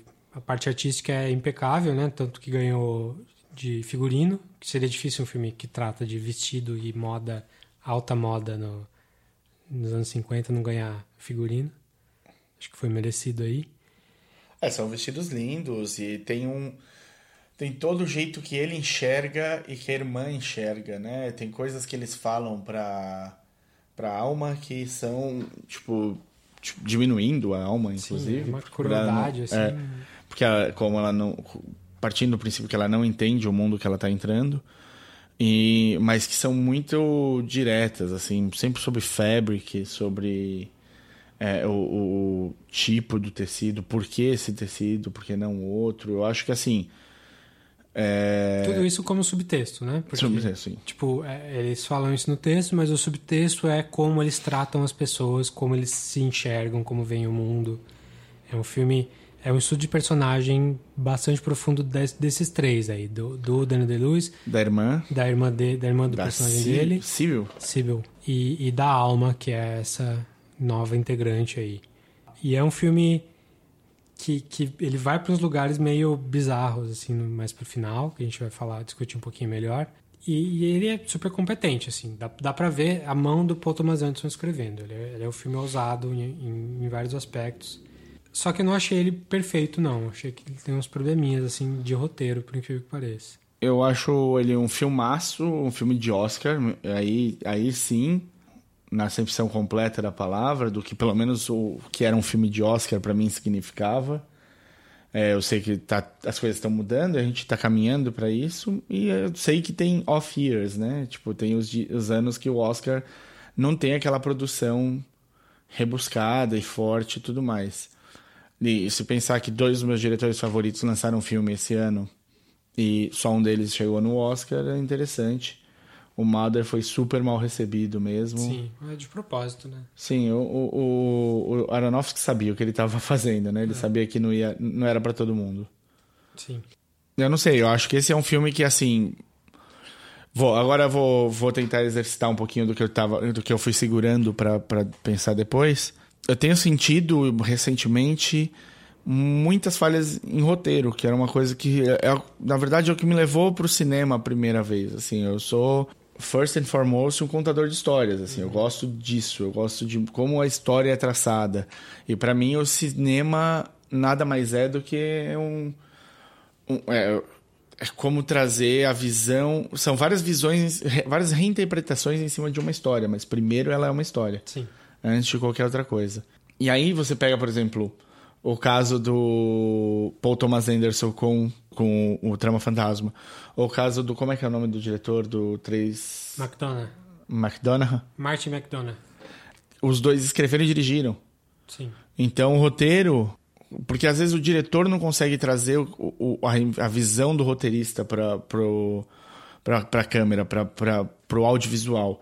Então, no, no, no papel, o filme está perfeito, mas o diretor não consegue. Agora, quando você escreve e você dirige, como é que você não consegue passar, transmitir o que você pensou? Como é que você deixa uma lacuna tão grande quanto o acontecimento do a transformação do Sam Rockwell, do personagem Sam Rockwell, pra, é, sem, sem explicação? Tipo, achando que o que? Uma cena de um, um minuto e meio vai sustentar? É, é, eu tenho sentido essa falha, assim, e, e é, para mim eu saio muito chateado do do cinema. Eu queria até ter uma posição das outras pessoas, se isso incomoda, se isso é algo que é debatido depois, porque para mim parece que concertos simples dentro desses roteiros teriam tra transformaria o filme, porque porque não foi visto, porque você não está brincando de de pouco dinheiro. Cada um desses filmes custou milhões de dólares. É que o filme passa por várias mãos, né? E também, além disso, tem questão de interpretação. Tem gente que acha que isso não é um problema. Mas o filme passa por muitas mãos, mesmo com o, autor, o diretor roteirista, né? Tem mil ele, produtores. Tem seu editor também? É, Paul Thomas Anderson edita junto, assim. É, então. É. Mas eu, eu, concordo com você. Acho que tem alguns filmes que, que tem falhas de roteiro assim, muito gritantes. Assim. A gente vai abrir aqui a editoria. Falar é fácil. Falar é, é fácil. De, de, de concerto de roteiro. A assim. gente arruma o roteiro pra você. Mas é, me, me, me, me pega mesmo. E aí é essa outra coisa, tipo, talvez essa falta de risco tomado com os filmes, sabe? Tipo, o cinema, tudo bem. Eu acho que o Mother, por O exemplo. Mother, ele toma risco, sim. É, ele fala, meu, eu não sou um filme pra todo mundo. Não gostou? Poxa, que pena, cara. Veja outro filme. Tem, vai sair um Transformers novo, aí você assiste e tá tudo bem. Eu não, não, não tô nem diminuindo Transformers, assisto todos. Adoro ver robôs se batendo. Não... Coitado. Mas assim, o Phantom Thread não é um filme pouco ousado, não. Ele, ele vai. Ele vai, não, exato. Eu acho, acho Phantom Thread pra mim é filme de premiação, é filme pra ir pra cima. Sei lá, é que eu acho que ficou faltando, sabe? O, o, o, o Call Me By Your Name, o Lady Bird, o Shape of Water, não são contundentes. Não são contundentes. Eles não te fazem pensar depois. Eles são filmes bonitos. O Lady Bird eu diria que tem um pouquinho mais. Mas assim, você tem que pensar muito pra, Pra achar onde tem pra de pensar. as sutilezas, as coisinhas ali, mas, mas eu concordo com você no geral, sim. É, é, essa, quando saíram as indicações, antes de eu ter visto os filmes, eu fui, eu fui vendo a variedade e tal, falei, nossa, que ano bom, né? Que legal, tal. Mas quando conforme fui assistindo, eu fui tendo essa mesma impressão. É, criou uma expectativa, porque eram, eram vários filmes diferentes na teoria, né? Tipo, independente. Filme independente costumava ser pra arriscar. Uhum. E aí eu não entendi qual que é a comercialização disso daí, porque, sei lá, tu- o, o- você vai falar, ah, não, mas vê a fotografia de tal filme, que coisa maravilhosa. Tomar no meio do cu, Ang Lee fez em, quando? 2005, o Brokeback Mountain. Sim, E a fotografia é maravilhosa e é uma porrada na cara de muita gente. sim. Sei lá, entendeu? Tipo, pra ver a mesma história contada de 10 vezes, de 10 jeitos diferentes, obrigado, cara. Eu vejo ela uma vez eu já sei a história. É isso aí. Eu odeio já entender o que vai acontecer. A hora que a menina aparece com o pescoço com dilar, é, dilaceração no pescoço, eu já sei como é que vai ser a cena final, caralho. Há controvérsia se é uma laceração Uma dilaceração, ou se é um. É, eu sei. Eu parti do pressuposto que não era também. Quando eu vi a cena, eu falei, ah, demorou até. É, antes de falar de spoilers, é só falando da trilha sonora que eu acho que eu falei que devia ter ganhado. Que. Ah, do Phantom Thread, é, foda. É, que eu já tinha tocado no episódio anterior. Quem que é? Johnny Greenwood, o, o cara do Radiohead. Ah, Que ele tá fazendo todos os filmes com o Paul Thomas Anderson desde o Derby Blood. foda. Boa, boa parceria. Bem, bem super, boa parceria. super boa. É, é, é uma trilha romântica, é, tipo, pesadona, assim, parece quase pomposa demais, mas Trilha ela tem... para romance. É, mas ela tem um propósito. Ela tá ali pra, às vezes, fazer contraponto, às vezes pra reforçar o que tá acontecendo. Ela, Ela, é uma, tem uns momentos de tensão que ela cria. é- ela é uma trilha na, na cara, ela não é discreta. Ela é uma trilha pra. É muito mais ousada do que a do, do Shape of Water, que é a Amelie bonitinha, só, só bonitinha. A Amelie ganhou o Oscar do quê? Não sei. É, eu também não sei. A Amelie, mas a Amelie tinha um. Adoro a Amelie, adoro. É, então. A Amelie tinha um super, um super negócio. Era o First of a Kind, né? É, desse- sim. Eu adoro o, o cara que eu falo o nome errado, você fala certo. O Jean-Pierre Jeunet. e adoro. Eu adoro o Ladrão de Sonhos, adoro a Delicatessen, adoro o Amelie. A gente tá usando a Amelie aqui como, como algo ruim, mas não é ruim, não. É só. É o filme de Primeira Guerra dele, como é que chama? Esse eu já não gosto É muito. Quadro tá tudo. Engagement, É, né? Esse eu acho meio mais bem, também não gostei. meio arrastado.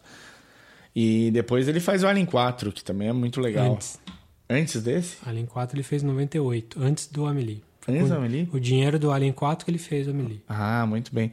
Então ele vai da fase pesadelo, porque né, Ladrão de Sonhos, Delicatessen, Alien 4, pesadelo, e Pra fase sonho. sonho. Com a Amelie. A Amelie, aí o Very Long Engagement, acho que foi logo depois. Sim, é do, acho que é um ano depois do Amelie. Enfim, vamos lá. É, spoilers para Phantom Thread aí, porque tem, tem uns, uns detalhezinhos que eu quero debater.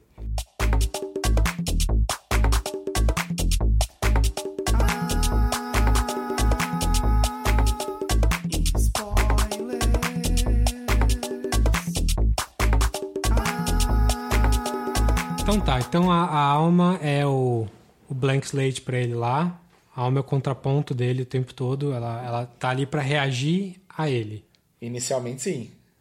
E aí ela é Vira- massacrada, massacrada, massacrada, até o ponto em que ela acha uma abertura. É, vira o jogo dela. É. E por mais que eu tenha gostado do que acontece, eu não gostei, eu não, eu não, não, eu não vi muito, eu não consegui enxergar aquilo acontecendo. Eu não consegui enxergar ela tendo a ideia de pegar o cogumelo e fazer e fazer ele ficar doente. Tipo, as informações estão plantadas antes. Ela fala, ah, uma vez que ele ficou doente, ela fala: "Ah, ele é um, um paciente tão bom", na época que ele estava apaixonado, que ela estava apaixonada. Uhum. E tem uma hora que ela pergunta lá dos cogumelos, porque tem um livrinho que diz qual que é. Então, a informação tá dada, beleza. Mas a, a gente não vê muito na cabeça dela para entender como que ela teve essa ideia e quão importante era essa questão da doença para ela. Quando é que ela percebeu que ele era quão melhor ele era? Porque ela tá ali, ela só fala uma vez, assim, ah, ele é um paciente tão bom mas fica muito só por isso mesmo. Assim. Sim, é muito, é muito pouco explorado para É. você poder fazer a, liga, a ligação sozinho. Para assim, eu entendo que não, não tem de ser óbvio, não tem de estar na cara, porque Sim. se está na cara isso eh, estraga.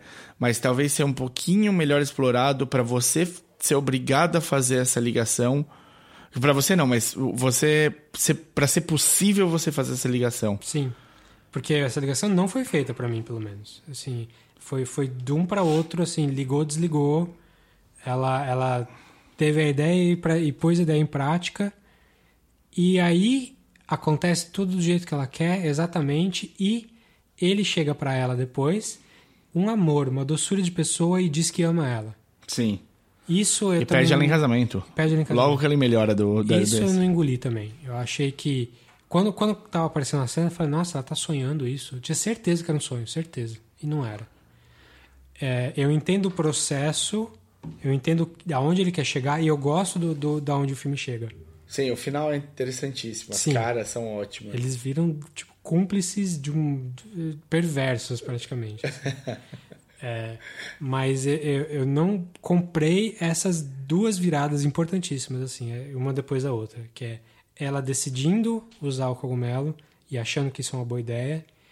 E ele realmente fazendo, mesmo depois de ter sarado, é, ter mudado totalmente a- a- o jeito de lidar com ela. Eu me pergunto se quando ele fica ruim, duas coisas podem ter acontecido. Ele viu a mãe dele. Sim, É no uma quarto. justificativa.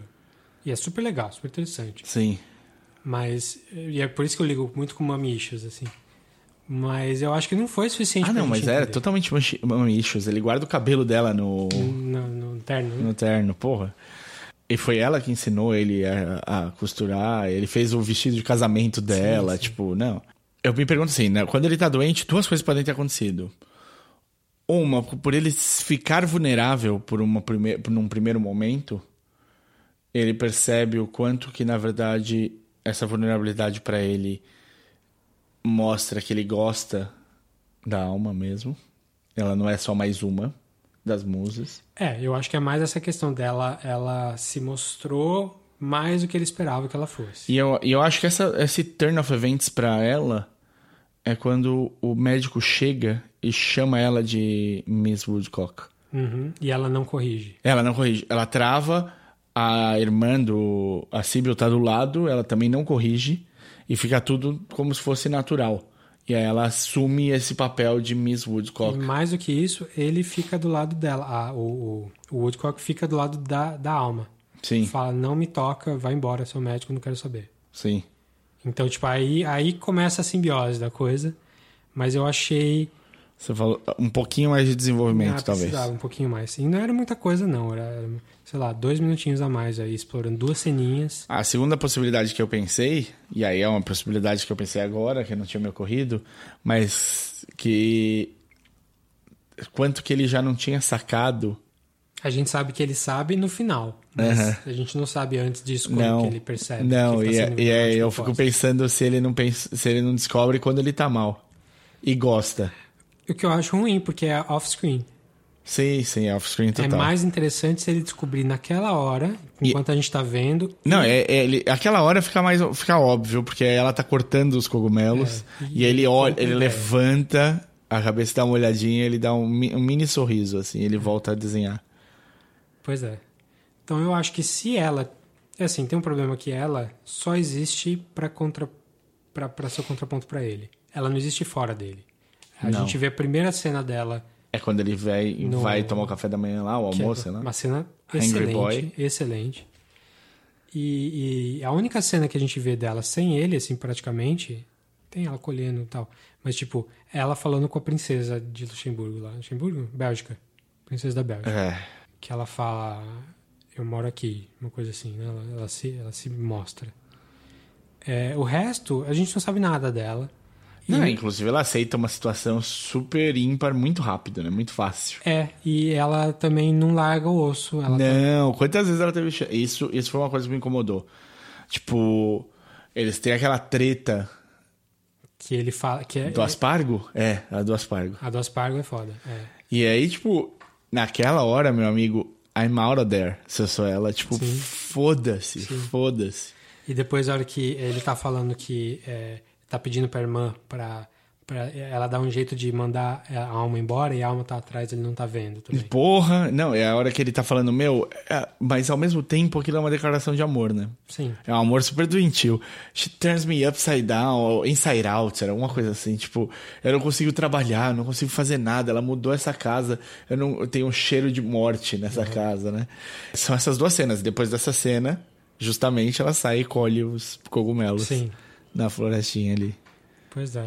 Então, assim, eu gostaria que a alma não fosse. que a alma fosse um pouco mais independente pra gente, que a gente visse um pouco mais dela. Não backstory, mas, tipo, ver ela fora. Sendo ela. É, exatamente, ver ela sendo ela. Ela sendo alma e não ela sendo a musa. É, eu acho que isso já, já ajudaria a compor melhor essa, esse duo aí. Acho que ia ficar um pouco mais harmonioso. E con- ia continuar perverso do mesmo jeito, ia continuar. Soco no estômago, assim, com a, com a música grandiosa, romântica, pesada por cima. É, são, e, e acho que não tem. No final, agora eu fui, eu fui passando rapidinho, não tem um personagem bom no filme inteiro. De boa índole. É, são todos perversos a seu modo, assim, até o, o médico. O médico tem os interesses dele na alma, óbvio. Sim. A, a princesa, ninguém, eu acho. Tipo, não, não, tenho, não consigo ver. É, o filme não é sobre boas pessoas, né? O, Shape of Water é um contraponto pra isso, né? Sim. É um filme que todo mundo é bonzinho, tirando O vilão. o vilão. Bom, é isso aí, Phantom Thread. É o meu terceiro filme do ano, assim. É Blade Runner, Get Out, Phantom Thread. Muito bom. Até. Acho. Esse ano tá meio difícil esse top 10, assim, porque tem muito intercambiável ali no meio. Não, é um, não foi um ano que eu tava apaixonado. Não, esse é o melhor filme, esse é o segundo melhor. Mas Blade Runner mexeu com você mais. Blade Runner é um pouco mais, assim. É, adoro, adoro. Mas, assim, também não é um Green Room Não. que eu me apaixonei, assim. Não é um, sei lá, O Arrival, pra mim, que foi. Arrival, exatamente. Me, me fala seu top 10 de 2017, rapidinho. É Blade Runner, Get Out, Phantom Thread, Logan, Baby Driver, Marjorie Prime, A Ghost Story, Detroit, Big Sick e Florida Project. Muito bom, top 10. Tem, tem uns mais, assim, tipo Mother, Lady Bird. Tem aquele Brawl on Cell Block 99 que eu tinha colocado. É, é de 2017. Tava, aí, tava super forte no Brawl. Tava, Tava, tava, tava mais alto, tava tipo número 6, assim, eu rebaixei ele. Loveless, daquele russo que, que concorreu agora. Do O- Leviathan. É, o Transporting 2 tá na lista também. E o Aitonia foi o último que eu pus, assim, tá no número 16 aqui, no, no top Aitonia. 10 com 16. Ah, então é o filme da noite hoje pra mim. Veja, veja. Verei, verei amanhã. Já viu Annihilation? Falta 25 minutos, mais ou menos. Então vamos encerrar aqui, velho. Então é isso aí, filmes do Oscar. Podemos passar uma régua, Régua passada. a não ser que a gente veja Darkest Hour e ache excelente. Ah, é. Se, nossa, a gente faz um especial Darkest Hour, cara. Eu, eu venho de Churchill. Vou filmar. Então é isso. é, Em pouco tempo a gente vai falar do Annihilation. Já vou avisar aqui porque vai ser tema do podcast. E do Wrinkle in Time, Wrinkle provavelmente. in Time, provavelmente, não sei se juntos, mas. Eu vou começar a ler o livro. Comprei e não abri ainda, mas quem sabe eu acabo antes do dia o Anni- 23. O Annihilation parece que é curto. Então É? acho que eu vou, vou tentar ler também. Mas enquanto isso, ah, fala pra gente aí o que vocês acharam dos, dos filmes do, do Oscar, se vocês têm opiniões diferentes. Se a gente precisa mesmo ver o Darkest Hour, também fala. Por favor, né? A gente bateu aqui a torta direito. fica à vontade pra bater na gente também. O que, que a gente sabe de cinema, porra? Acha a gente lá no podcastcatchingup.gmail.com Ou no facebook.com barra podcastcatinap. ou acha a gente no Twitter. Eu sou arroba dedonato. Eu sou arroba o desinformante. E é isso aí, até a próxima. Valeu, falou!